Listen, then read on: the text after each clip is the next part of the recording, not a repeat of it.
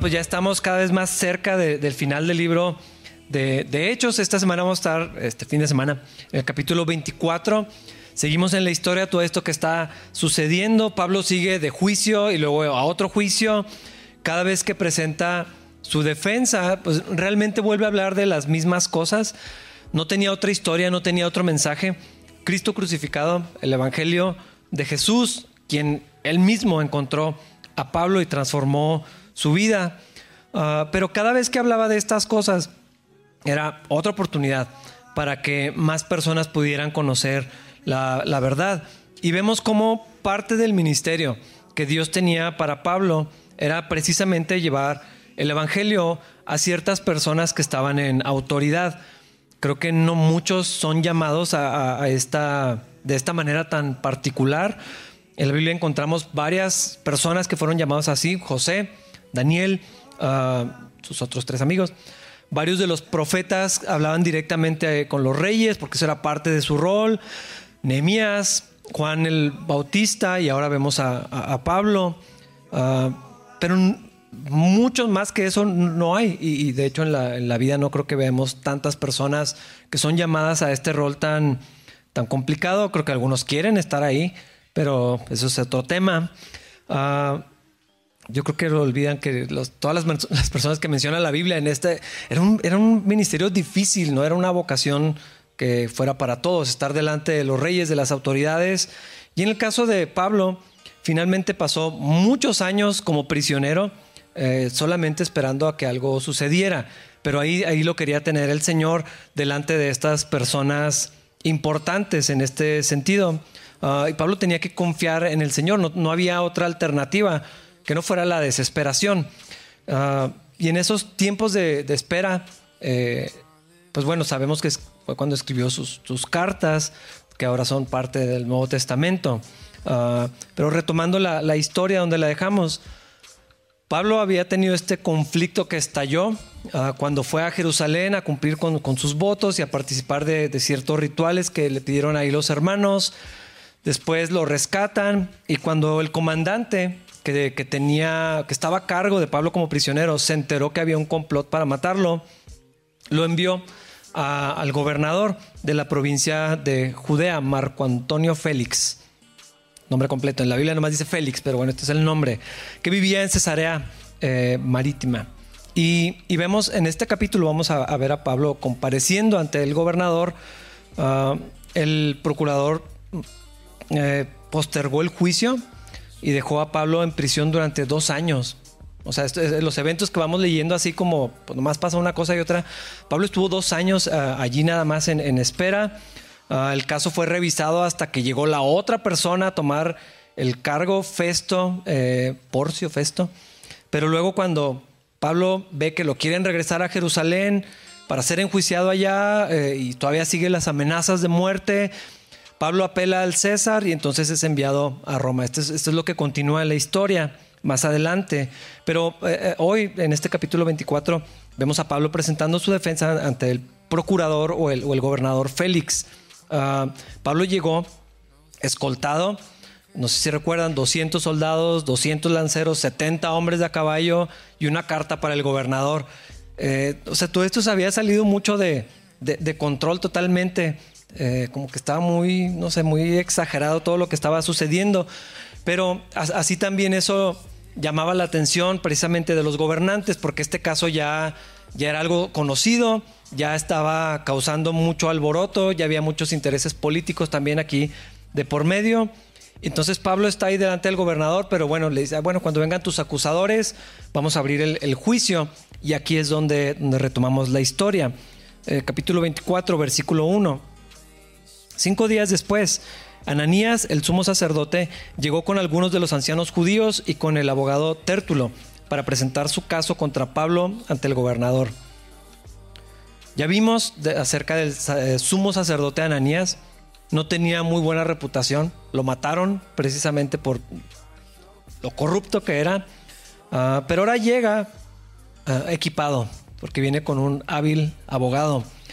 Y esto deja ver qué tan en serio se estaban tomando los líderes judíos lograr una acusación eh, y una condena para, para Pablo. Lo querían matar, literal, habían hecho el complot, lo vimos la semana pasada, habían hecho el juramento de no comer ni beber nada hasta que lo, mataran. Ah, pero si no lo podían matar, cuando menos que el gobierno hiciera algo, o buscaron también la vía legal para deshacerse de él. Ah, y, nada más como una nota para tener un poco más de contexto. Pablo nunca estuvo en manos justas. Eh, o sea, eh, el gobernador Félix no era más correcto que los líderes judíos, de hecho era peor.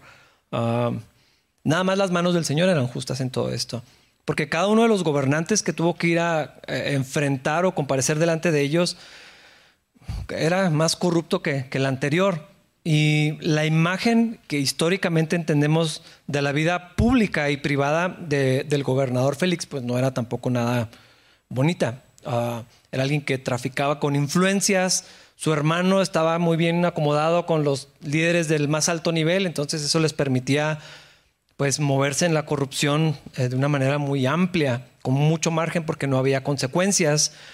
Ah, y lo que se sabe de Félix es que se permitió todos los excesos que una persona podía tener, ah, porque él pensaba o vivía como si pudiera cometer cualquier perversidad, cualquier acto malvado con total impunidad. Era se le describe como un maestro de la crueldad y de la lujuria, ah, que ejerció los poderes de un rey con la mentalidad de un esclavo. Así, se le describe eh, históricamente a, Félix.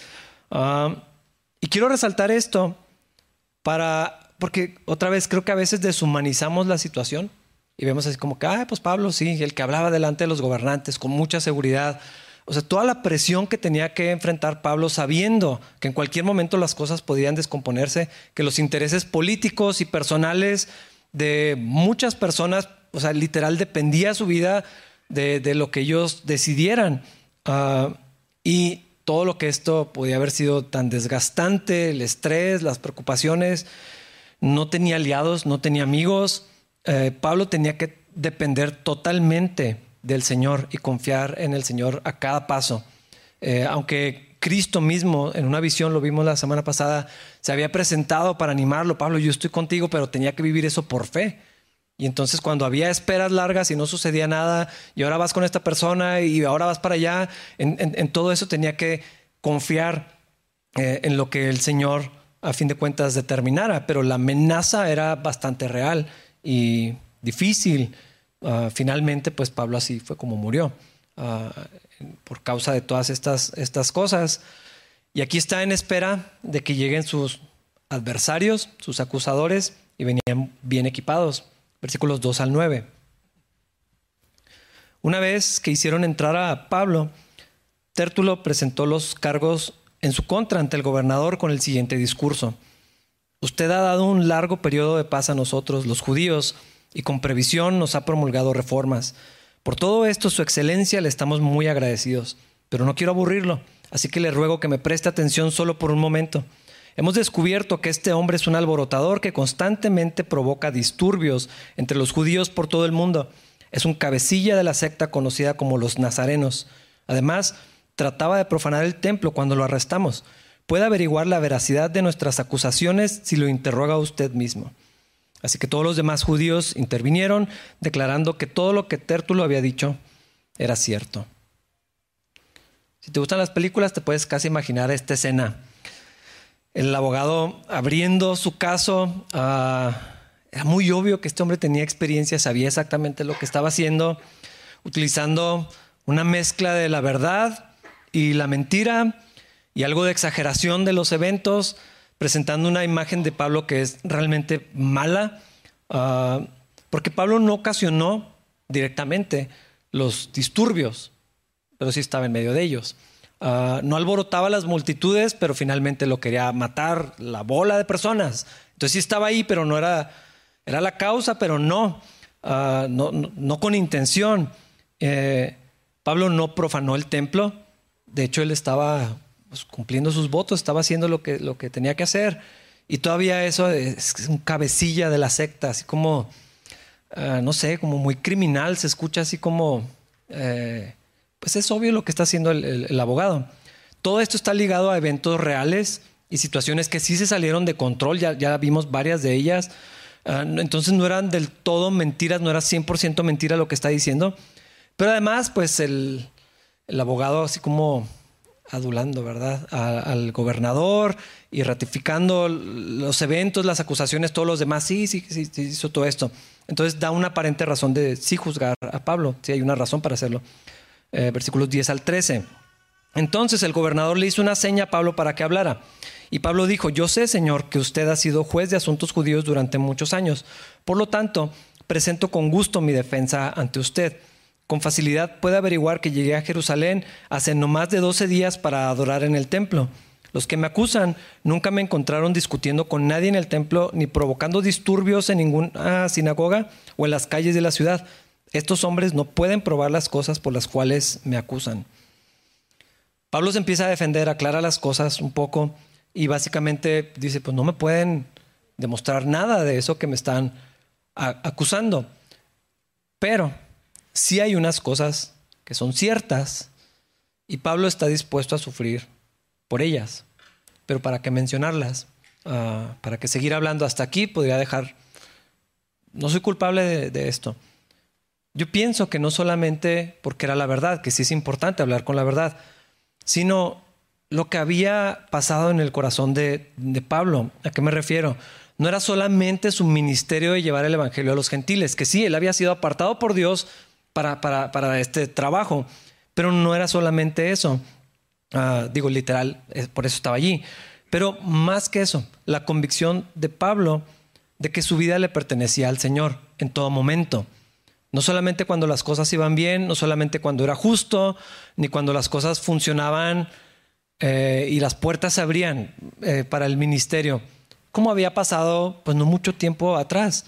Había oportunidades, había gente que se convertía, iglesias que se estaban estableciendo, pero también cuando las cosas salían mal, salían mal. Ah, Pablo seguía perteneciendo a Cristo. Esa era su convicción. Todo en él era del Señor. Y Pablo estaba vendido totalmente a, a Cristo. Así que si había una oportunidad para hablar del Señor, aunque fueran cadenas, aunque pusiera en riesgo su integridad física, como ya lo vimos varias veces, ah, o como en este caso, la posibilidad de que el juicio tomara una dirección totalmente adversa a lo que sus intereses convenían. Nomás tenía que quedarse callado. ¿Para qué les dice? ¿Para qué les da más explicaciones? Para, o sea, ya, no, eso no es cierto. Hubiera sido diferente. Eh, en, este sentido, o desde esta perspectiva, ya no le convenía seguir hablando. Eh, no hay pruebas de eso, y no voy a decir nada. Pero Pablo entendía algo, porque lo enseña más adelante, lo podemos encontrar, eh, corresponde con sus cartas. El sufrimiento tiene propósito. Y Pablo decía, pues si esto es lo que Dios quiere, pues esto es lo que voy a hacer. Ah, Pablo sabía que Dios no comete errores. Y aunque las cosas eran totalmente inciertas, o ¿qué, iba a esperar Pablo? ¿Quién sabe? Pero él sabía quién era su Dios. Dios no comete errores.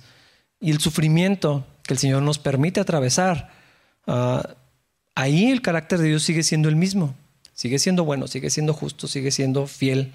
Ah, y Pablo lo sabía. Entonces, bueno, pues si esto puede terminar en mi muerte, pues que sea lo que tenga que pasar. Y esa era una convicción de Pablo. Si vivo es para Cristo y si me muero, pues mejor. Versículos 14 al 16. Pero admito que soy seguidor del camino, al cual ellos llaman secta. Adoro al Dios de nuestros antepasados y firmemente creo en la ley judía y en todo lo que escribieron los profetas. Tengo la misma esperanza en Dios que la que tienen estos hombres la esperanza de que Él resucitará tanto a los justos como a los injustos. Por esto, siempre trato de mantener una conciencia limpia delante de Dios y de toda la gente. A esto me refería, no tenía que decirlo, pero sí. O sea, era algo que estaba ahí, ya que estoy aquí voy a hablar de Cristo. No soy cabecilla de una secta, pero esto es lo que creo. Eh, y primero que nada, les dice, estoy seguidor del camino. Aquí le dicen secta, pero es el camino. ¿Cuál camino? Pues Jesús. El Señor mismo dijo, yo soy el camino, la verdad y la vida. Nadie puede ir al Padre si no es por Él. Entonces, este como apodo que le tenían a lo que eran los cristianos, ¿no? Pues son seguidores del camino. Ah, realmente era mucho más que una filosofía. Ah, para fines prácticos, o sea, la vida cristiana, o bueno, la religión cristiana en, términos prácticos, no es una más de muchas. Eh, y creo que algunos cristianos tienen que recordar esto. Y lo digo porque si, si a veces la iglesia ha puesto en riesgo su convicción con el fin de alcanzar a más gente, eh, para encontrar un punto de encuentro y ser accesible. No, pues sí, todo se vale. Pues están buscando a Dios. Ya, ya si lo están buscando, les presentamos al verdadero Dios o alguna cosa así. Pero, hermanos, no todos los caminos llevan a Dios. Eso es lo que la gente cree, eso es lo que el mundo cree, eso es lo que la gente está segura. Y más en estos tiempos donde todo es tan relativo y no, pues tú tienes tu verdad y, y yo la mía, y, pero a fin de cuentas es el mismo Dios. Ah, no existe tal cosa como el cada quien, porque no, pues cada quien, ¿verdad? pues yo no sé, no vamos a juzgar. Y, si recuerdo lo que dije hace poco acerca de Romanos 14, pero que tengamos una relación personal, cada uno de nosotros, con Dios, no quiere decir que todo se vale, ni que todo se puede, ni que hay varias opciones para, para acercarnos a, Dios. Ah, solamente hay un camino y es Jesús, es una persona, no es la filosofía. Es alguien, es Cristo. Y, esto es lo, triste de la vida de muchas personas que quieren vivir un cristianismo que se inventan con un Jesús que quién sabe cuál Jesús sea. Que se mencione a Cristo, no quiere decir que estamos hablando del mismo Jesús. Ah, y yo veo como estaba viendo hace poquito una discusión una persona con unos pastores y les era en la calle y estaban las cosas muy acaloradas y le decía, es que tú no eres cristiana. ¿Cómo te atreves a decir que no soy cristiana si quiero lo mismo que tú? Y pues, estás negando lo que Dios dice, estás negando a Cristo, estás aceptando un montón de otras cosas, no eres cristiana. ¿Quién sabe qué serás? Ah, pero es que Jesús, ¿cuál Jesús? Eh, no podemos elegir, hay solamente un, camino, ah, no varios. Y aunque ya lo sabemos, es importante recordarlo, el cristianismo es mucho más que una filosofía, mucho más que una religión o una mentalidad o un conjunto de doctrinas y reglas. Ah, porque el camino a Dios es una persona. Es alguien, es alguien a quien le cantamos, es alguien con quien hablamos, es alguien a quien podemos conocer. No es alguien de, ah, eh, nada más leemos acerca de esa persona, no, es alguien que sí podemos conocer de manera personal. Y por eso Pablo dice correctamente, soy seguidor del camino. Ah, no es simpatizo con eso, no es pertenezco al grupo, es soy seguidor del camino que es Cristo.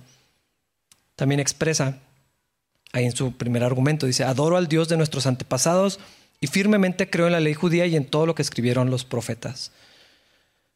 Esta era una de las acusaciones. Pablo está en contra de los judíos y de la ley.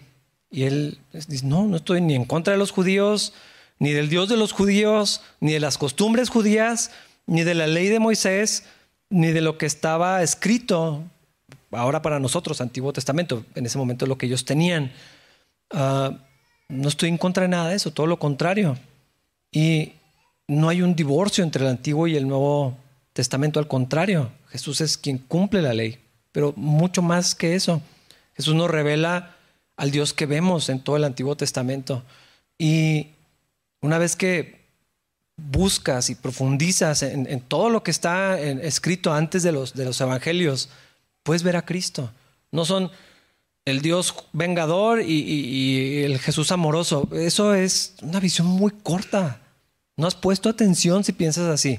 Porque una vez que empiezas a ver, se revela el carácter. Es el mismo, porque es constante. No hay sombra de variación. Y ves la misericordia, la gracia, la paciencia, la justicia, el amor, el interés de Dios, la búsqueda de Dios, tanto en el Antiguo Testamento como en el, como en el Nuevo. Es el mismo. ¿Ves? La justicia de Dios expresada y también en la cruz. Eh, no, hay, no hay un divorcio, no hay una separación entre los dos. Eh, son, son, una sola cosa. Ah, y Jesús es el cumplimiento de todas las promesas que están en el Antiguo Testamento, las profecías que ellos mismos anhelaban ver. Es que esto es lo irónico y lo triste de lo que estaba pasando. Ellos enseñaban eso. Ellos decían, aquí está escrito, viene el Mesías, esto es lo que va a suceder. Y luego está la persona enfrente de ellos y no lo veían. Pero las promesas que ellos anhelaban ver cumplidas en sus días, O sea, ya había pasado y estaban ciegos totalmente. Jesús es el Mesías que ellos estaban esperando, que estaba prometido, que estaba anunciado. Jesús es la salvación del Señor. Y ellos seguían, Señor, sálvanos. Algún día va a venir y aquí está enfrente de ustedes. Desde el principio estaba esta promesa, la descendencia de la mujer que aplastaría la cabeza de la serpiente. Eso ya se había cumplido en Cristo y eso es lo que está diciendo Pablo. Creo lo mismo, creemos lo mismo hasta cierto punto. Ah, Jesús es la revelación de toda la persona y del plan de Dios para salvar a los pecadores, para reunir todas las cosas en sí mismo para gloria de Dios Padre. Es Cristo. Es lo que está diciendo. Era la misma esperanza que ellos tenían. Algún día vamos a estar delante de Dios. Algún día Dios va a traer justicia. Algún día nos va a salvar. Y, Pablo está diciendo, es que ya, en Cristo está sucediendo todo esto. y está anunciando la salvación no solamente para los judíos, sino ahora para todas las naciones, que era el plan que estaba expresado desde también mucho tiempo antes.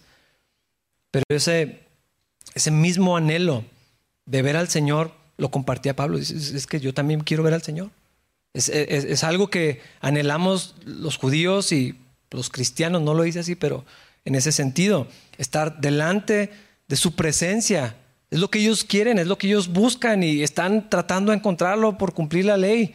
No funciona así, pero es el mismo anhelo que tenemos. Porque ellos sabían, y ese era un punto como, algún día todas las almas vamos a estar delante del Señor.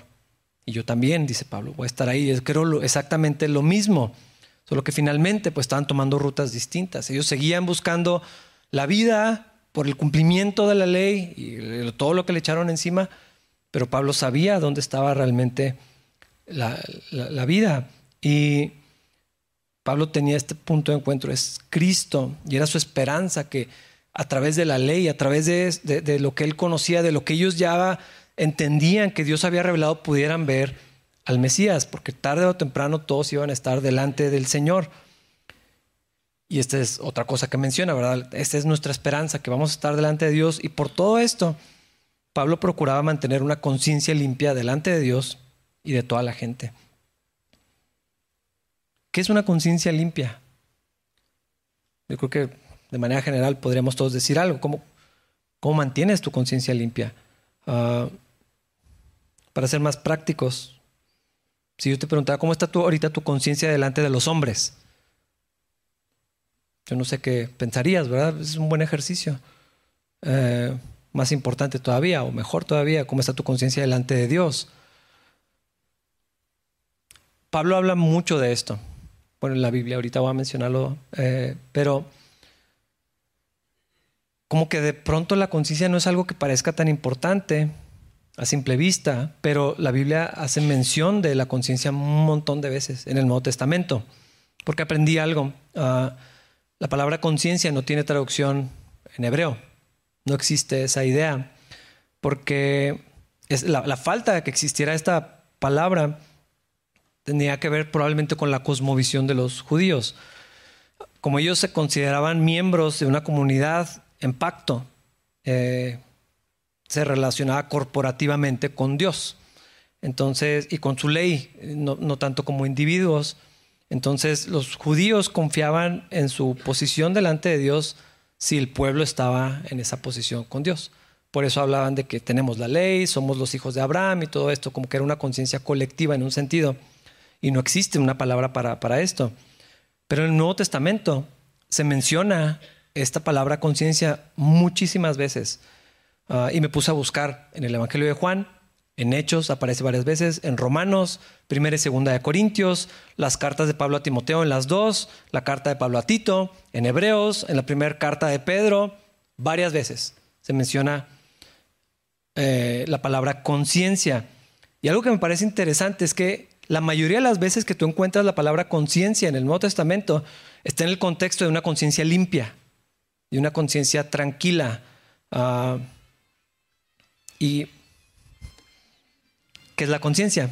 Ah, qué buen soundtrack traemos. No sé si alguien ha batallado, ¿es el Espíritu Santo o es la conciencia? Eh, o no, ya no necesitamos la conciencia porque ya está el Espíritu Santo. Bueno, la conciencia es esa parte del alma que provoca angustia mental o sentimientos de culpa cuando violamos la conciencia.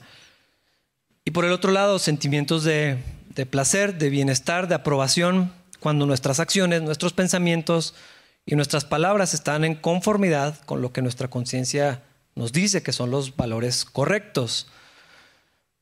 La conciencia reacciona ah, cuando las acciones, pensamientos, palabras se ajustan o son opuestos a, lo que la conciencia entiende. Esto es lo que está bien, esto es lo que está mal. Mm. Y este concepto de conciencia en el Nuevo Testamento es un asunto, por supuesto, individual. Eh, la cosmovisión judía es otro, otro, tema. Ah, y tiene que ver con algunas verdades importantes. La primera es una capacidad dada por Dios a los seres humanos. Tiene una utilidad. Pues nos sirve, tal vez, podría ser eh, en el ejercicio de la autoevaluación. Porque vemos que Pablo, como lo, estamos viendo aquí, varias veces habla de que mi conciencia es buena conciencia, sin ofensa o limpia, que limpia es la palabra que yo encontré más veces. Uh, examinaba sus palabras, sus acciones y decía, no debo nada, estoy bien, ah, porque estaba conforme a su moral o a sus principios, basados en los estándares de Dios y en la comunión con Dios. Ah, en un sentido, su conciencia verificaba la integridad de su corazón. En segundo lugar, la conciencia en el Nuevo Testamento es presentada como un testigo. Ah, Pablo dice, los gentiles, la gente que no conoce a Dios, la gente que no tiene el Evangelio, da su conciencia, da testimonio de que de alguna manera la ley de Dios está escrita en sus corazones. Saben. Y, en este sentido tú puedes ver cómo en la mayoría, si no es que todas las culturas, no, tienen ciertos conceptos de lo que está bien y lo que está mal. Ah, la protección de las familias, el cuidado de ciertas cosas, el asesinato eh, de manera general es algo que siempre está mal. ¿Quién les dijo que estaba mal? ¿Cómo, saben que está mal? Eh, ¿De dónde viene eso? A, eso se refiere Pablo. Hay algo escrito en las conciencias de las personas. Ah, mi conciencia es testigo, da testimonio de que lo que estoy haciendo y lo que estoy afirmando es correcto en cuanto a la santidad y en cuanto a las relaciones con las personas. Uh, y dice que sus acciones son evidentes culpa de muchas cosas que no tenían por qué. Y gracias a Dios hemos visto el, resultado de, hablar de estas cosas a la luz de la palabra de Dios y, y como hay como libertad, como gente encuentra y no sabía. Es que siempre se me dijo, pero pues yo no lo veía mal, pero me sentía mal de hacerlo, de estar, de, de hacer, de decir, porque siempre se me dijo, entonces era escondidas y era una conciencia que estaba eh, lastimada o, debilitada, ah, se desproporcionan las cosas. Y la falta de conocimiento bíblico es, un factor. Pero yo creo que sobre todo el no tener una relación real con Dios es donde, donde la, conciencia ah, acusa o valida, pero de maneras equivocadas. El legalismo, y la, pero también la liberalidad tienen sus raíces en, esto. Ah, pero conforme vamos madurando en la fe, se fortalece la conciencia porque está informada por la palabra de Dios, um, tanto como sustentada y dirigida por la comunión con Dios. Uh, que esto es importante, porque creo que eso es lo que Pablo tenía.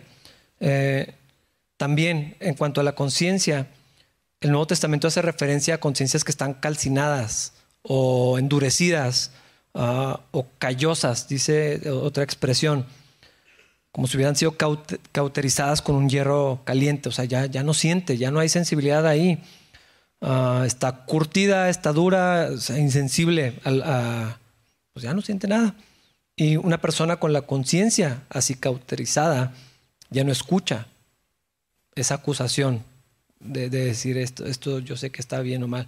Ah, ya no hay nada de eso, se engaña a sí mismo. Y creo que la advertencia de la Biblia es eso, una vez que persistimos en cierto pecado, en cierta cosa que al principio sentíamos como, se me hace que esto no está bien, si persistimos en eso, llega un momento que no sentimos. Eso es lo que pasa, nos acostumbramos y, entonces la conciencia queda dañada. Ah, una persona ha resistido o que resiste tanto tiempo al Espíritu Santo hablando y a la conciencia que le dice es que Dios ya nos dijo esto. Si, si persistes en eso, llega un momento que ya no sientes Y lo puedes ver y dices, ¿cómo, cómo, o sea, ¿cómo puede vivir así si es cristiano? Pues ya su conciencia ya no, ya no le da. Está quemada en ese sentido. Ah, alguien que persiste de manera activa en, alguna acción pecaminosa o que el Espíritu Santo está diciendo otra cosa, esto, este es el resultado. Y entonces regresamos a Pablo, que está hablando de una conciencia limpia. Muchas veces dice conciencia limpia. No sé si casi suena como, ahora resulta, ¿no? O sea, Pablo con la, no hizo nada malo. Ah, pero él dice, mi conciencia está en paz. No solamente con Dios, porque a veces, a veces creo que eso es algo para, no, Dios y yo estamos bien, pero ¿cómo está tu conciencia con la gente, con los hombres, con los demás? La Biblia sí, sí lo menciona como algo importante. Eh, y Pablo vivía de esta manera. No vivía para agradar al hombre, no tenía temor del hombre, él vivía para agradar a Dios, pero en esa comunión que él tenía con Dios podía mantener una conciencia limpia delante de la gente. Aún de los que lo acusaban, aún de, las personas, él dice, yo estoy, yo estoy en paz. Ah, también la Biblia dice que la obra de Cristo purifica nuestras conciencias. Y creo que eso es el punto a donde quiero ir con todo esto. Porque así como Pablo, nosotros podemos vivir y servir a Dios con una conciencia limpia, purificada, con una mente renovada, informada por la palabra de Dios, sí, pero que depende continuamente y de manera activa de una comunión con el Señor. No solamente lo que leí, no solamente que esto está bien, esto está mal, más, más allá que eso, en una, en una comunión con Cristo, donde Él dirige. Y yo creo que eso es lo que Pablo tenía. Pablo no tenía solamente un código de moral, o sea, Cristo lo sacó de eso. Ese era el punto de la conversión de Pablo. Ese es, es lo que Pablo sigue insistiendo cada vez que habla de su historia. Él dice, yo perseguía a la iglesia, fariseo, educado en toda la ley, irreprensible. es una palabra bien fuerte. Yo no sé si alguien aquí pueda decir irreprensible en cuanto a la ley. Pablo sí. Y dice, no tenía nada de qué acusarme. Ya había vivido toda su vida en el código de moral. Entonces no es eso lo que está hablando aquí. O sea, porque eso no funcionó. No hubo vida en eso, no encontró a Cristo en eso, no tenía salvación, no tenía nada más que muerte al, vivir de esta manera. Entonces, no es, ah, pues sabía lo que estaba bien y mal. E, e, eso no funcionó, ¿verdad? De ahí lo sacó Cristo precisamente. Entonces Pablo tenía otra cosa, algo que era mejor, algo que era verdadero, algo que, que, producía vida y que, que puede ser mejor que lo que Dios dice que está bien o mal. Pues Cristo. Eso es de donde Pablo fue rescatado. Otra vez no, o sea, ya vivió de esa manera. Su conciencia no estaba informada por, ah, esto se hace, esto no se hace. Era mucho más que eso. Ya había dejado de vivir en ese sistema de la ley. Ahora tenía vida, ahora vivía en el Evangelio, ahora vivía en una comunión con Dios. Ahora el Espíritu Santo estaba en él, ahora era otra cosa y tenía una conciencia limpia.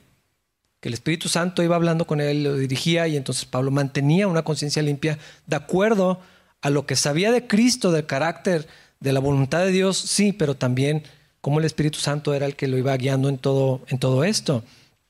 Ah, yo creo que es lo que Dios nos da, nos ofrece, nos invita también a nosotros. Podríamos estudiar todo el tiempo lo que está bien y lo que está mal, pero Cristo quiere darnos otra cosa. Eh, y también creo que si quiere que vivamos en esta conciencia limpia, purificada por la obra de Cristo. Dice, la sangre de Cristo purifica nuestras conciencias. Esa expresión dice, cuando leo la palabra de Dios, puedo ir conociendo a Dios. Me revela cómo es Dios. En la ley vemos cómo es Dios. En los mandamientos vemos ah, una imagen de Dios. Este es su carácter. Así es Dios, así es Él. Puedo conocer lo que antes no sabía me informa, por supuesto. Ah, es, muy, no sé, a mí me gusta mucho ver esto, sobre todo cuando son creyentes que tienen poco tiempo y van conociendo lo que la palabra de Dios dice y, ah, no sabía. hay cosas que no sabías y, todavía después de muchos años creo que Dios nos sigue revelando. Puedo conocer en la palabra de Dios eh, lo que Dios ama, lo que Dios aborrece, lo que Dios quiere, lo puedo conocer. Pero luego mientras voy por la vida, caminando con Dios, escucho la voz de Dios ¿Qué significa eso que leí? ¿Cómo aplica eso? ¿Qué, quiere Dios de eso que, veo aquí? Ah, entiendo lo que Él quiere, cuál es su voluntad de acuerdo a su misma palabra, porque hay congruencia en esto, por supuesto. Cuando alguien afirma, es que Dios me dijo que... Seguro, ¿cuál Dios? Yo no sé si el, Dios que adoramos diría eso, porque eso que estás afirmando es incongruente totalmente, se sale del carácter de Dios. Dios no haría algo como eso. Y no voy a ser explícito, pero tengo varios ejemplos de esto. No, es que Dios ya me dijo, estoy seguro que no. Es otro Jesús. La palabra de Dios es, o sea, Dios es congruente, su carácter con, su palabra, por supuesto. Ah, pero entonces la dirección del Espíritu, de acuerdo a su misma palabra, y entonces puedo actuar en consecuencia de eso. Dios no va a contradecir su carácter porque es constante, pero no solo es congruente, es también dinámico. Eh, la administración de esos principios y esos mandamientos está en manos de Dios, no de nosotros. Y Él nos habla, Él nos enseña, Él nos dirige, y entonces nuestra conciencia continuamente está siendo informada por esto que Dios está diciendo. Ah, voy a poner un ejemplo. Si decimos, ¿está mal faltar a la iglesia? Yo ya lo, lo he dicho, creo que es una muy mala pregunta, porque, pues no, no está mal. Entonces, ah, no está mal, no voy a ir. No es el punto. Pero si estoy en comunión con Dios y, escucho de Dios, entonces ya sabré si voy o no voy este domingo. Me, explico, porque el punto no es si está bien o mal. Claro que es bueno venir, la Biblia nos enseña a congregarnos, pero eh, es más allá de ese punto. Ah, debería de servir con los niños, pues, necesitamos gente. Sería bueno que lo hicieras, pero es lo que Dios está diciendo. Me, explico, el punto no es, ¿está bien servir con los niños? Pues, pues sí, obviamente. Pero no, va por ahí. Es que, ¿Qué es lo que está diciendo Dios? Y entonces puedo mantener mi conciencia limpia. es que estoy haciendo lo que Dios me dijo. Estoy donde Dios me quiere. Más allá de si esto estaba hacer, hacerlo estaba bien o estaba eh, mal. Es, más allá de, eso. ¿Deberíamos apoyar a la persona que va a hacer las misiones? Pues obviamente sí. Pero ¿cómo? ¿Qué es lo que Dios quiere? ¿Qué es lo que Dios está mostrando? Eso creo que era lo que tenía Pablo. Y por eso mantenía su conciencia limpia. Pablo, a mí se me hace que lo que está haciendo mal, pues con la pena, ¿verdad? Es lo que, donde Dios me tiene. Ah, a, eso me refiero, como la administración de estos principios, de lo que está bien y lo que está mal, depende del Espíritu. Él es el que nos mueve, Él es el que nos lleva. Ah, y entonces, no importa si queremos engañar a otros. Lo que hice no está mal. Y muchos usan eso. Dime dónde está mal. O dime dónde está bien. Dime dónde dice eso la Biblia no es el punto. Pero ¿y tu conciencia? Aunque te quieras engañar, aunque lo que digas es articulado y tiene razón, es más ganas el argumento. Pero no es el punto. Porque la conciencia esa no la puedes callar. Y te acusa y te dice, tú sabes que esto no era. Tú sabes que no era por ahí. Tú sabes que nomás estás queriendo demostrar un punto. Estás usando los términos legales. Eh, es como usar las letras chiquitas para zafarnos de las cosas. Dime dónde está mal eso. Dime dónde dice esto. Ah, y tu conciencia, ¿qué te dice? Por lo que el Espíritu Santo te está hablando. Porque de eso no te puedes escapar. Eso es lo que Pablo estaba viviendo. Ah, porque nuestra conciencia se vuelve un testigo que es fiel. Cuando el Espíritu te muestra algo, cuando Dios te habla algo, ah, tu conciencia te va a acusar o te va a afirmar. Y por eso Pablo dice, tengo la conciencia limpia delante de Dios y delante de la gente. No tengo nada que arrepentirme. Pero es que lo que hizo se vio mal, pero es que pudo haber hecho. Tengo la conciencia limpia. Ah, y cuando somos acusados injustamente, criticados, mal comprendidos, eh, también, hermanos, podemos descansar con la conciencia limpia. Es que pudiste, es que debiste. Pues sí, tal vez. Pero tengo la conciencia tranquila delante de Dios y creo que no hay descanso que se parezca a ese. Cuando te acuestas y, a lo mejor a veces las cosas salen bien mal, pero tú dices, tengo la conciencia tranquila delante de Dios. Señor, hice lo que me mandaste hacer. Señor, hice lo que debía, lo que tú dijiste. Señor, tú sabes que puse todo mi esfuerzo. Señor, tú sabes que quería mantenerme en lo que tú me estabas mostrando.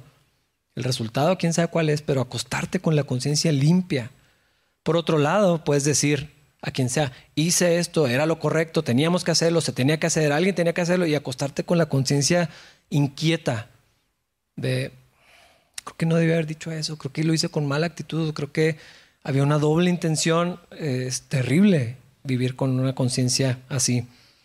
Pero para vivir esto, en una conciencia limpia se requiere de fe, primeramente de, descansar en Dios, de, saber lo que Dios dice. Se recibe por fe, se vive por fe, por la gracia de Dios.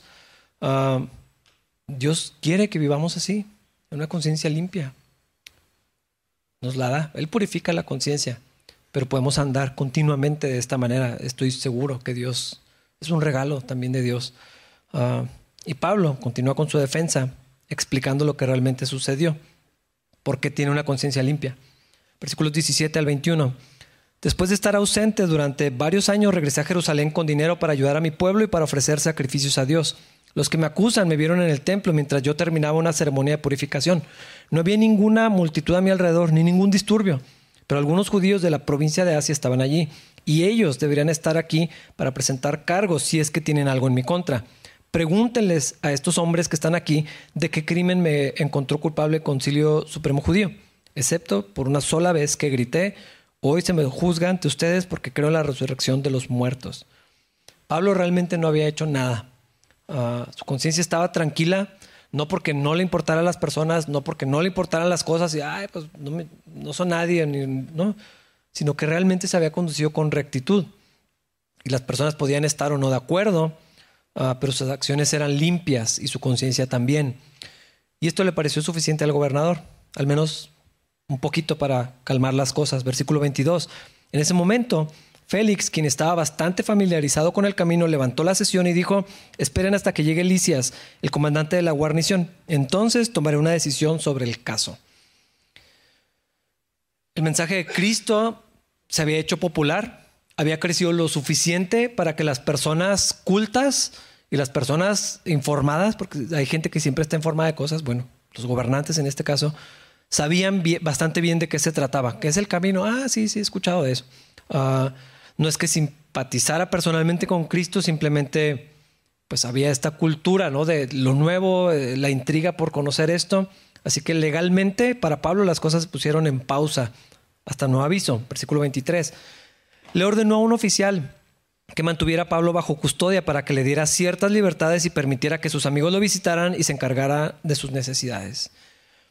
Por este momento la situación favoreció a Pablo y aunque Cristo es el personaje principal, por supuesto, pero como que sí sentimos simpatía por Pablo, ¿no? Está pasando todo esto y no sé, que yo pienso que desgastante debió haber sido vivir todas estas cosas.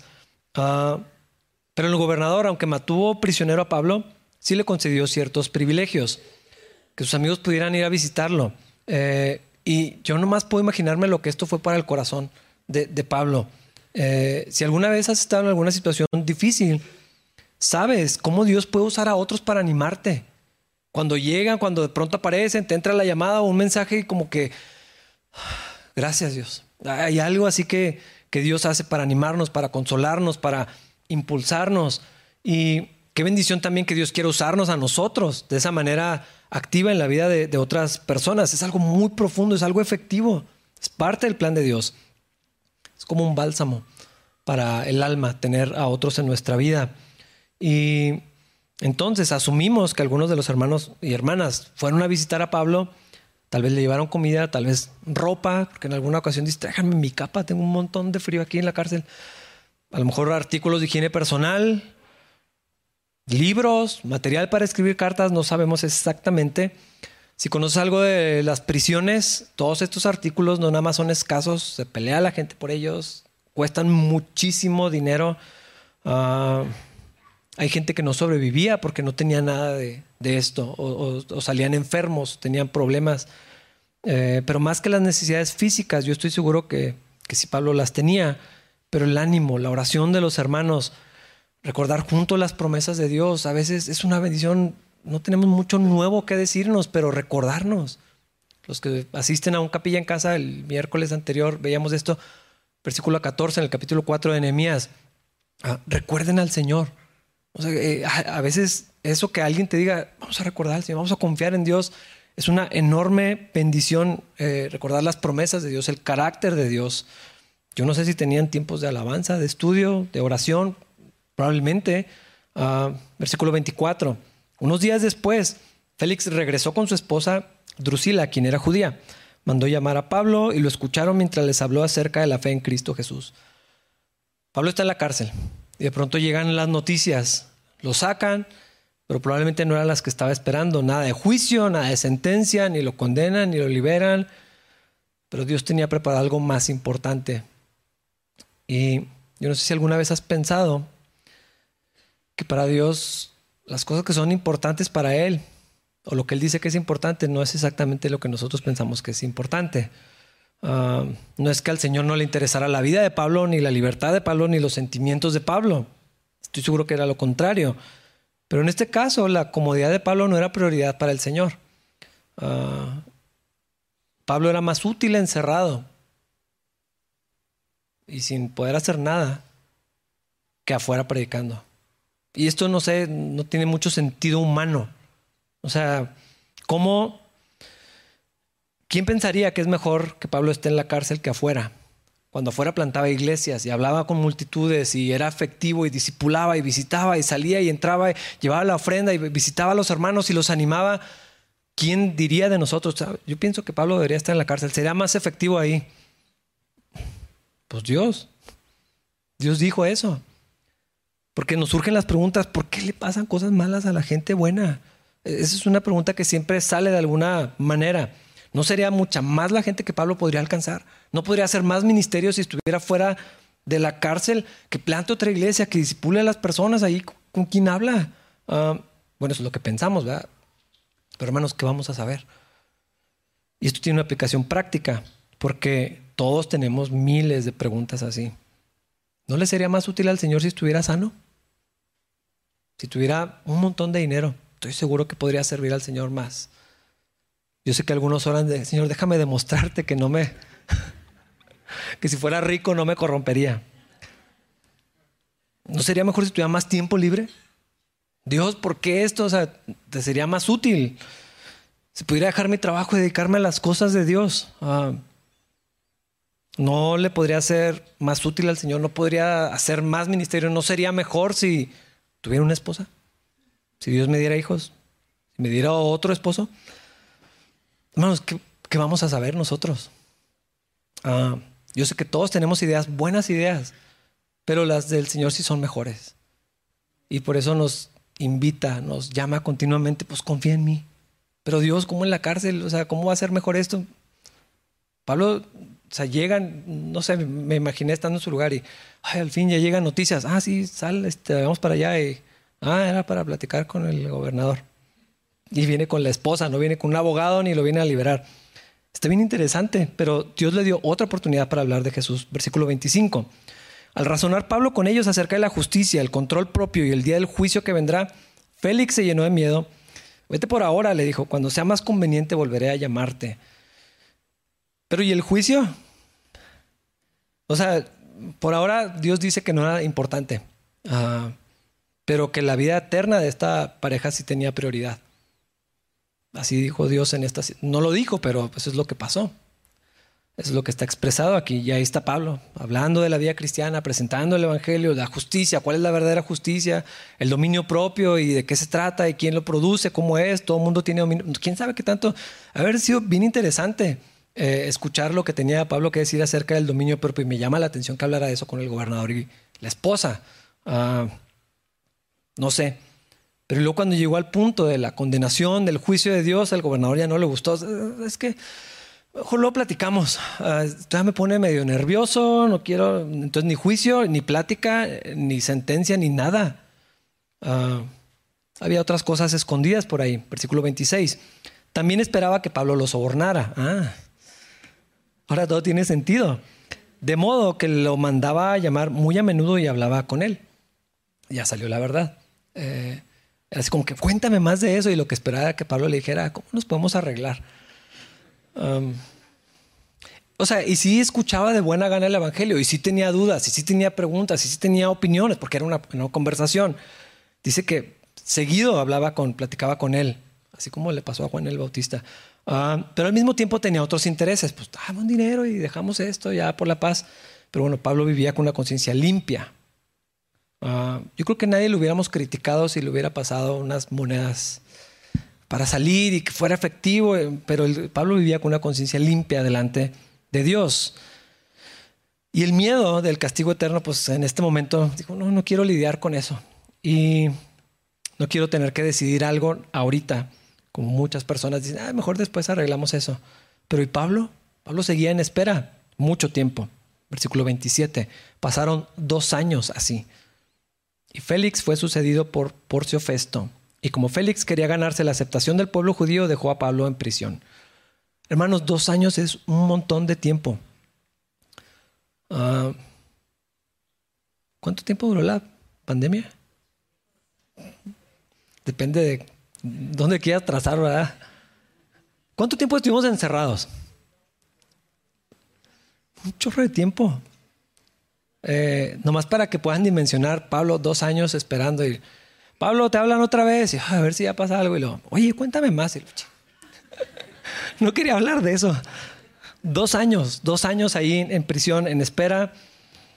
Félix, posiblemente como operan las cosas políticas, no lo sé si sabía que ya estaba el sucesor. Casi todos los políticos saben quién va a gobernar después, antes que el pueblo nos enteremos. Yo no sé si él ya sabía lo que iba a pasar y quería terminar su gobierno con, Ay, no quiero problemas, que el que sigue lo resuelva, como todos los gobernantes, muchos.